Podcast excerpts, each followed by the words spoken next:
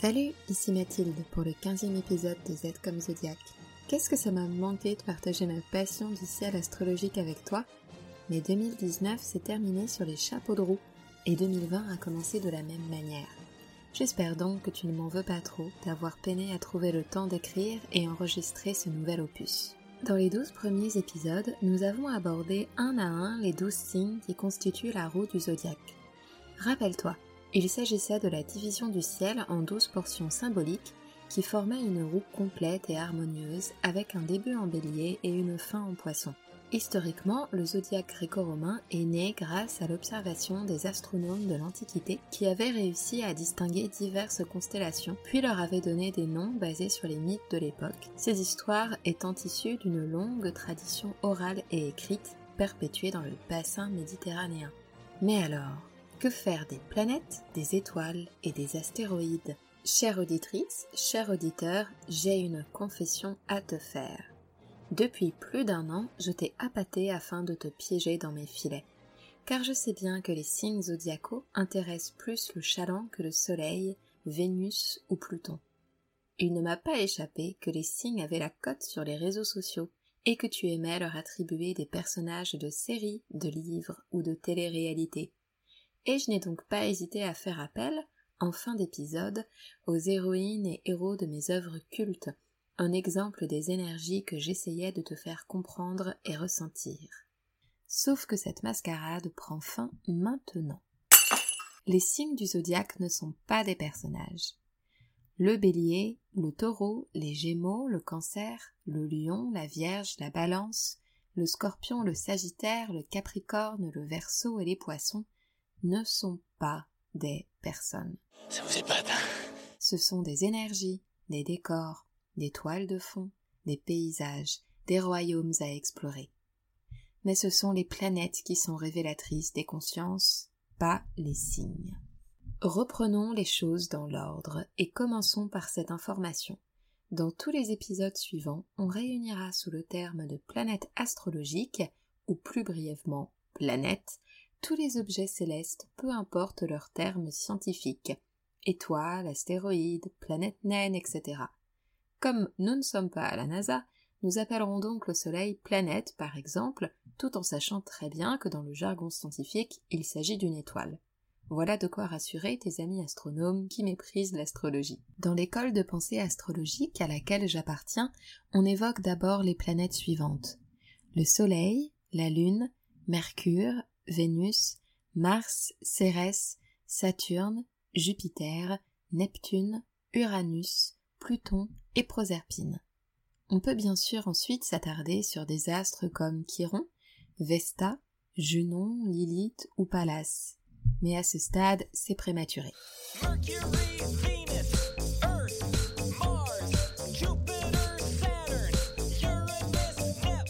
Tous ces noms te sont sûrement familiers. Tu les as déjà rencontrés dans un recueil de mythologie, dans l'Odyssée d'Homère ou sur une vieille mosaïque. Tu te souviens de Jupiter, sourcils courroucés et éclairs à bout portant.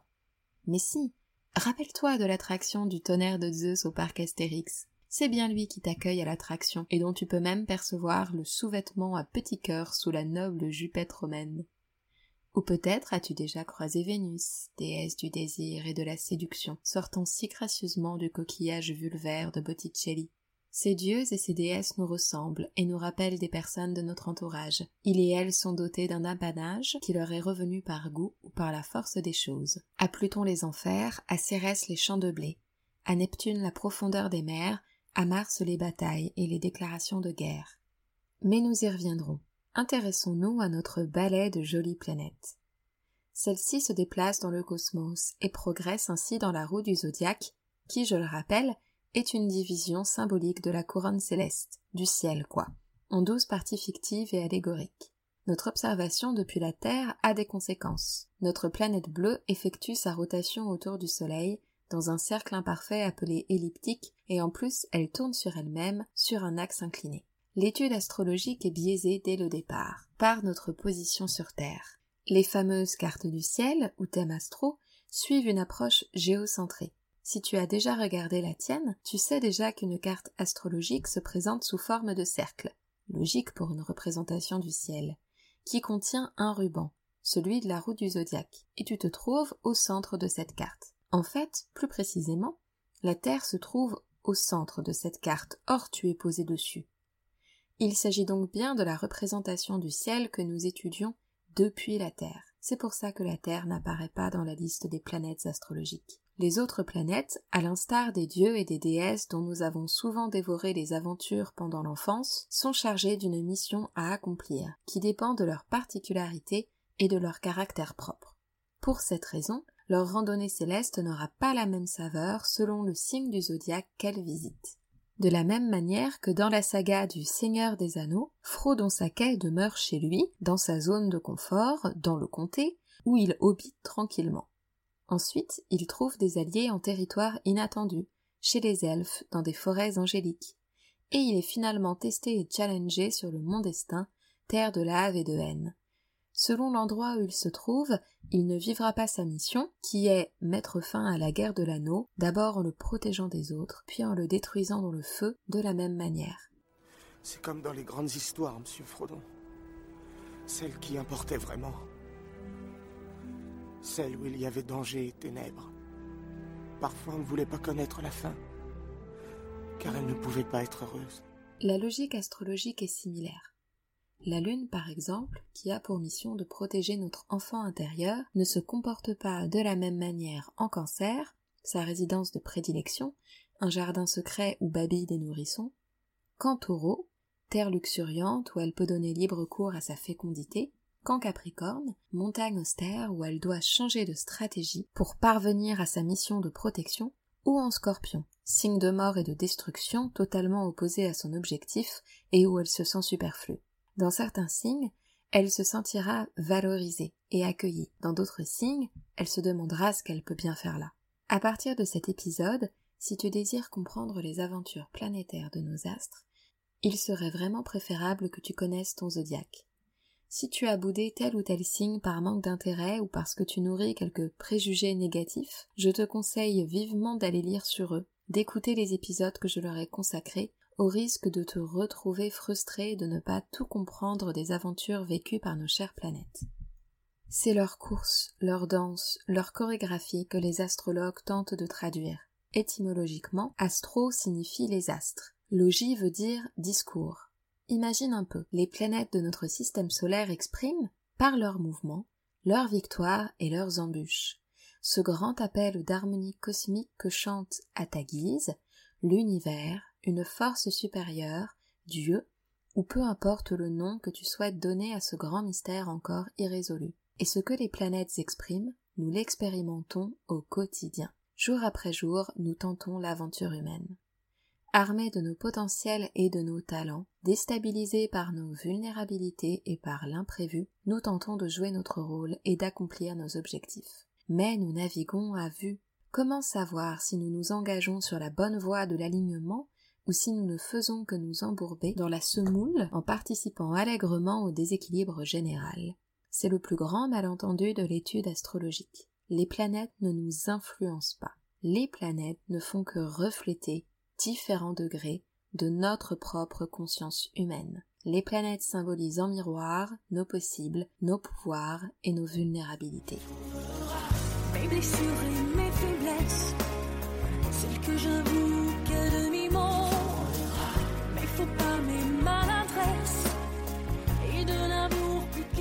Les astrologues sont les humbles interprètes de ces objets célestes, rien de plus, rien de moins, car en essayant de les traduire, nous nous risquons à décoder un appel bien plus grand, bien plus énigmatique, à la juste place des choses et à la paix. L'astrologue décrypte le ciel au quotidien, mais il ou elle peut aussi se pencher sur le ciel au moment précis où tu es né, où tu as effectué ta première respiration et poussé ton premier cri. Il s'agit de l'étude de ta carte du ciel. Peut-être l'as-tu déjà générée sur astrothème.fr ou ailleurs. Il s'agit d'un cercle bardé de symboles, un mélange de photographie cosmique et de boussole qui te dirige, d'ailleurs on y voit les points cardinaux. On y distingue les planètes astrologiques dans la position qu'elles occupaient au moment où tu vivais tes premiers instants sur Terre. L'étude de ton thème astral permet de dresser un portrait psychologique complet et nuancé qui peut briser les croyances limitantes dont tu as hérité par ton environnement social ou que tu t'es forgé au cours de tes expériences. Mais ce sera l'objet d'un prochain épisode. Maintenant que nous nous sommes mis au clair, étudions deux premières planètes. Le couple des luminaires, le Soleil et la Lune. Jour. Nuit. Jour. Nuit. Pourquoi luminaire? Parce que ce sont bien deux lampes qui viennent éclairer ton thème astral. Le soleil se charge de faire rayonner ta vie active, tes décisions, ton parcours et tout ce que tu peux inscrire sur ton CV. Tandis que la lune apporte un éclairage sur ta vie intérieure, émotionnelle et sensible qui aurait davantage sa place dans ton journal intime. Commençons par la star parmi les stars, le roi soleil.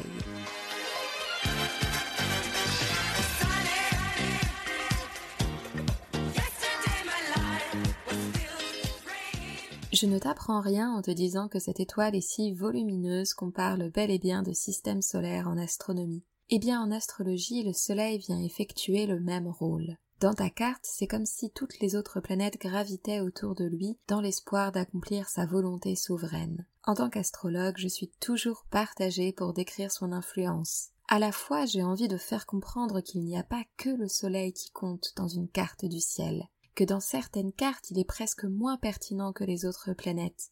J'en suis d'autant plus convaincue qu'à mon avis, notre obsession pour notre signe solaire découle d'une vision très viriliste de notre société. C'est vrai quoi? Pourquoi toujours valoriser l'esprit de conquête plutôt que l'intelligence émotionnelle? La lune est là, la lune est là, la lune est là, mais le soleil ne la voit pas. Pour la trouver, il faut la nuit, faut la nuit, mais le soleil ne le sait pas, et toujours lui. Le soleil est rendez-vous avec la lune, mais la lune n'est pas là, et le soleil attend. Et en même temps, ce serait sacrément gonflé que de minimiser l'importance de cette supernova.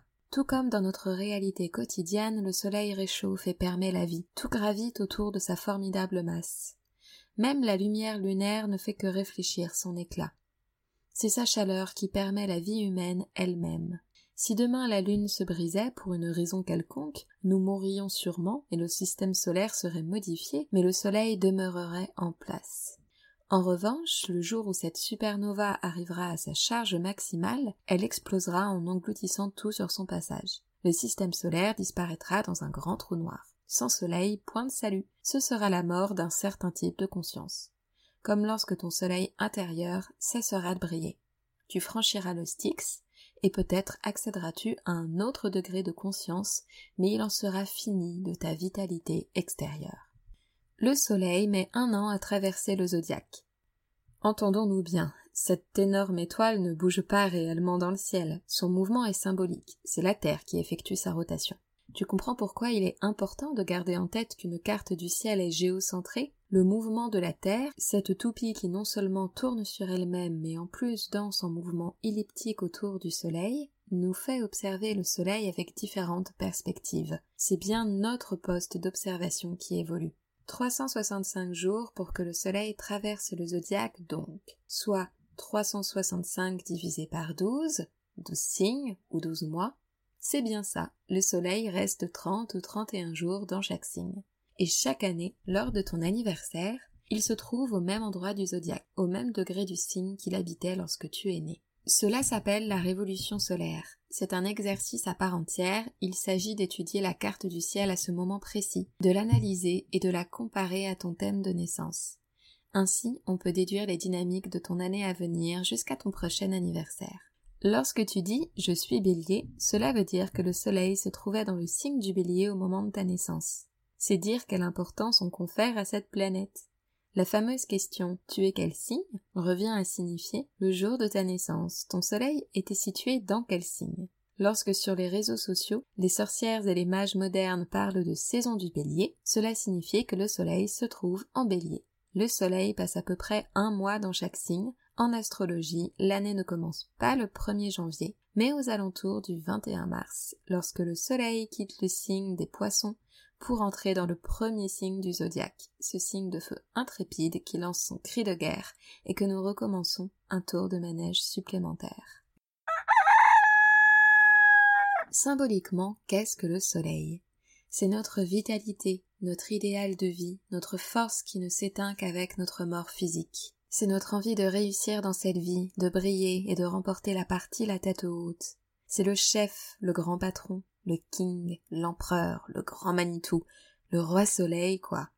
et les autres astres, tant bien que mal, tâchent d'accomplir ces quatre volontés. Le soleil exprime son désir profond et le porte en étendard, comme la devise de son royaume. Le soleil représente notre ambition à devenir un être cultivé en opposition à un être naturel. Il évoque le processus ayant lieu entre l'enfance et l'âge adulte. Une fois nos instincts domptés et notre peur canalisée, nous adoptons un comportement dicté par un code de conduite culturel qui respecte des valeurs, les fameuses valeurs solaires. Nous tendons vers elles et essayons de les honorer avec plus ou moins de difficultés selon les cas. Alors bien sûr, selon ta carte, si ton soleil est accompagné par d'autres planètes dans le même signe, s'il se trouve dans ta maison une, nous parlerons des maisons plus tard, patience, ou dans le même signe que ton ascendant, ou en position dominante, bien sûr, tu peux avoir au quotidien un tempérament ressemblant à l'archétype de ton signe solaire. Mais si ce n'est pas le cas, si tu fais partie de ces gens qui ont du mal à voir en quoi leur signe astrologique leur ressemble, alors sache que le soleil représente les valeurs que tu souhaiterais voir triompher. Être à la hauteur, sans jamais en descendre, et ne pas se défendre, de vouloir en vainqueur. Être à la hauteur, autrement que mortel, enfin ne plus répondre à l'appel, ne plus avoir peur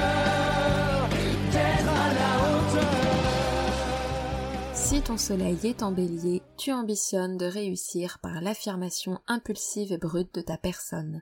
Ton soleil y est exalté. L'élan de départ du signe ainsi que son esprit de compétition est prolongé par une volonté porteuse d'objectifs. Ton luminaire est une ampoule brute et unique qui fait passer ta carte de l'obscurité à la lumière totale. Ta devise, la chance sourit aux audacieux. Si ton soleil est en taureau, tu ambitionnes de réussir par ton incarnation matérielle, par un bonheur simple qui honore ton corps au moins autant que ton esprit. Ton luminaire est une grosse lampe de décoration, posée sur un buffet, à proximité du canapé cosy où tu vas t'étendre. On ne peut pas la déplacer facilement, mais cette lampe est belle et sa luminosité rend l'atmosphère agréable et confortable. Ta devise, suffisance fait abondance.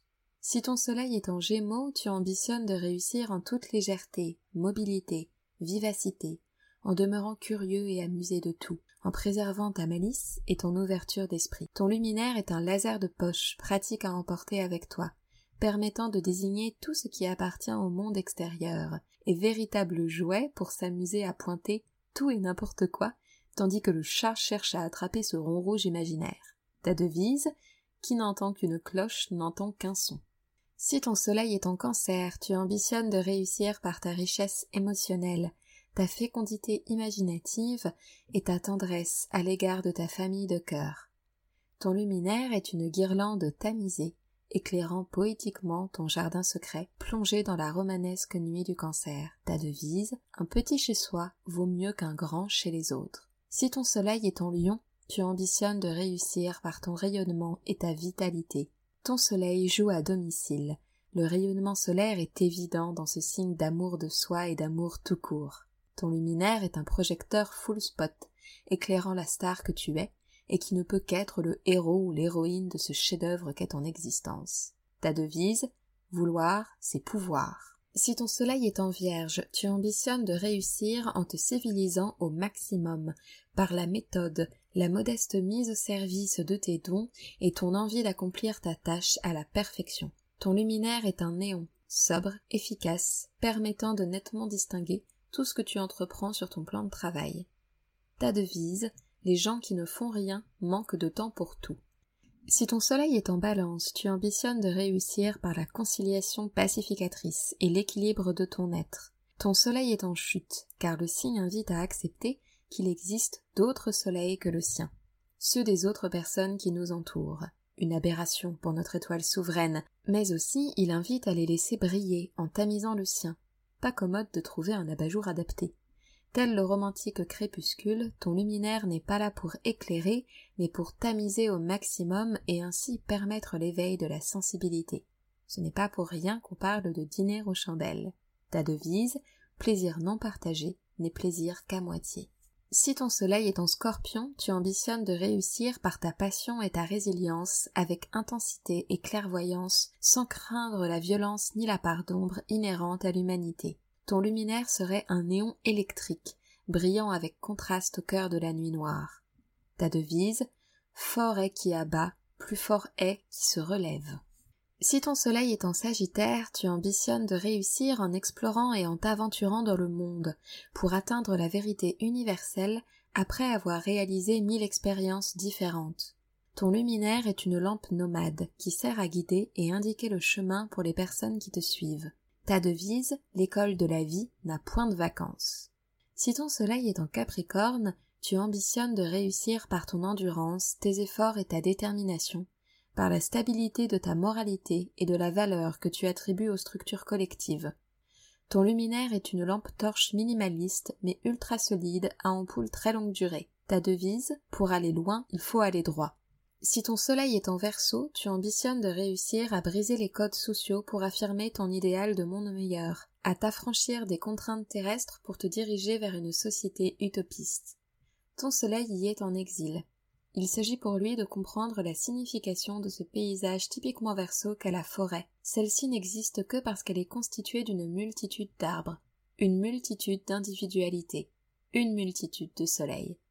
Un sacré beau challenge.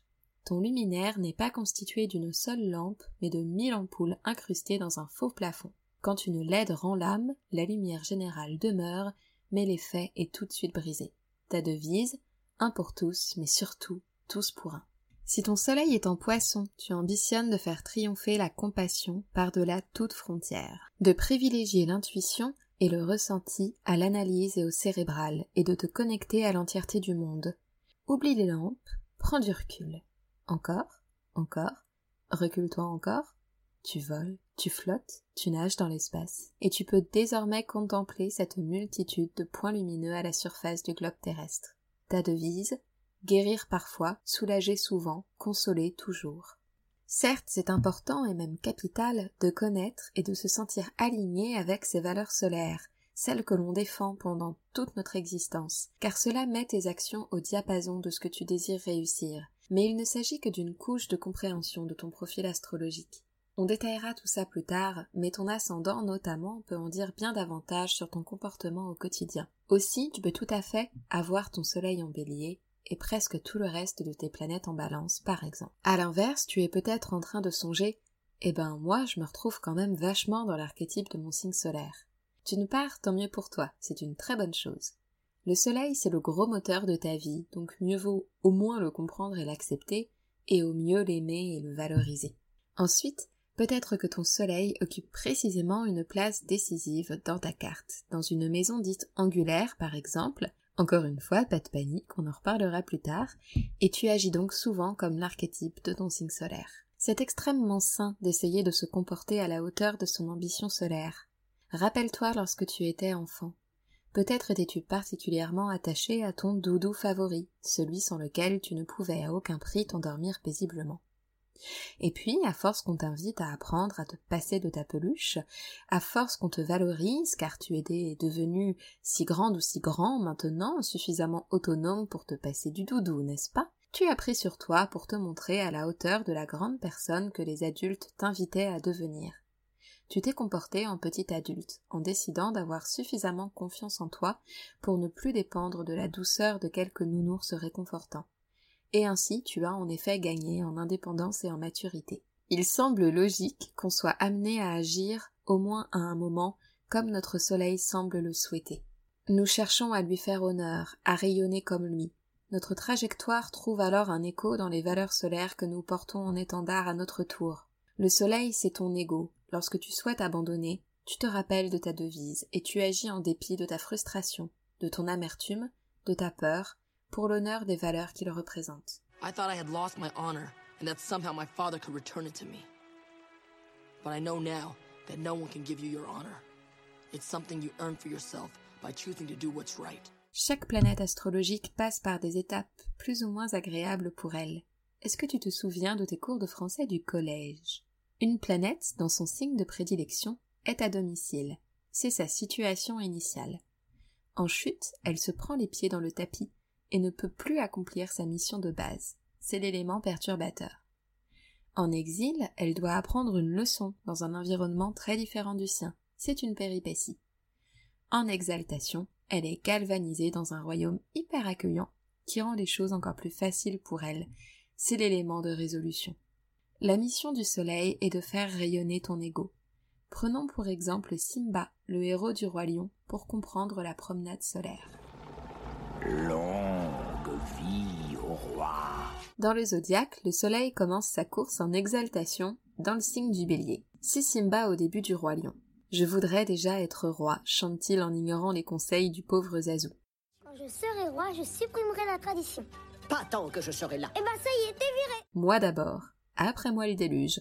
Oui, le jeune Simba est un peu naïf et un peu égoïste, mais quelle vitalité. On admire sa capacité à se mettre en avant et exprimer sa volonté à un si jeune âge. Rappelle-toi, le feu du bélier, c'est la première étincelle lorsqu'on essaye d'allumer un feu. C'est une volonté instable, brute de décoffrage, qui a besoin d'être un peu polie. Puis le soleil pénètre le signe du lion un signe de feu maîtrisé, tel Simba apprenant de ses erreurs après sa déconvenue avec les hyènes, et comprenant enfin ce que son père Mufasa voulait lui expliquer concernant l'équilibre de la savane, la noblesse du lion faisant garde-fou face à la tentation de la sauvagerie monstrueuse et incontrôlée.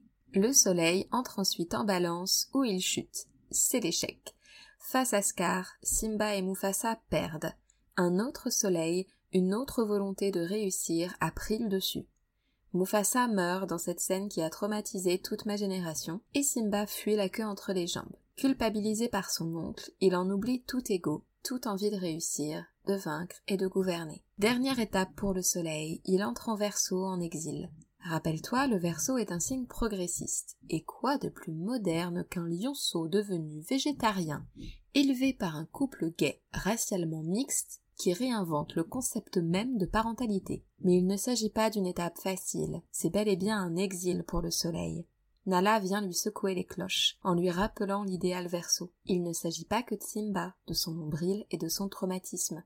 Tout un clan de Lyon subit l'oppression d'un dictateur, tandis que lui se morfond, en oubliant que sa vraie fonction est de régner. Il faut rétablir la vérité pour une société plus juste. Retour en bélier, c'est le moment du combat, le soleil est exalté, et dans sa rage de vivre et de mater le cruel Oscar, Simba gagne. On termine en lion, la case départ du soleil, son domicile où l'astre rayonne paisiblement. Je t'avais dit que l'astrologie c'était du storytelling, un véritable art narratif. Regardez bien à l'ouest. Regardez bien à l'est. Mon pouvoir sans conteste. Et sans frontières J'avais envisagé de consacrer cet épisode au soleil et à la lune, et également d'y intégrer un entretien avec une collègue astrologue, mais cet épisode est déjà long et je crois assez riche d'informations. Au prochain épisode, nous parlerons donc de l'astre lunaire et sûrement d'autres sujets.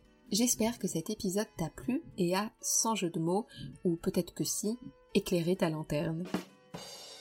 Et si tu as des questions, fais-les-moi parvenir par mail ou par Instagram et je tâcherai bien sûr d'y répondre à l'épisode suivant.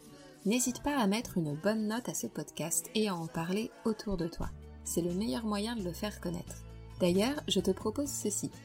Si tu te sens de poster un commentaire 5 étoiles avec une réflexion à partager ou un mot gentil, tu gagnes une chance d'être sélectionné pour une session, avec moi bien sûr, de lecture de ta carte du ciel.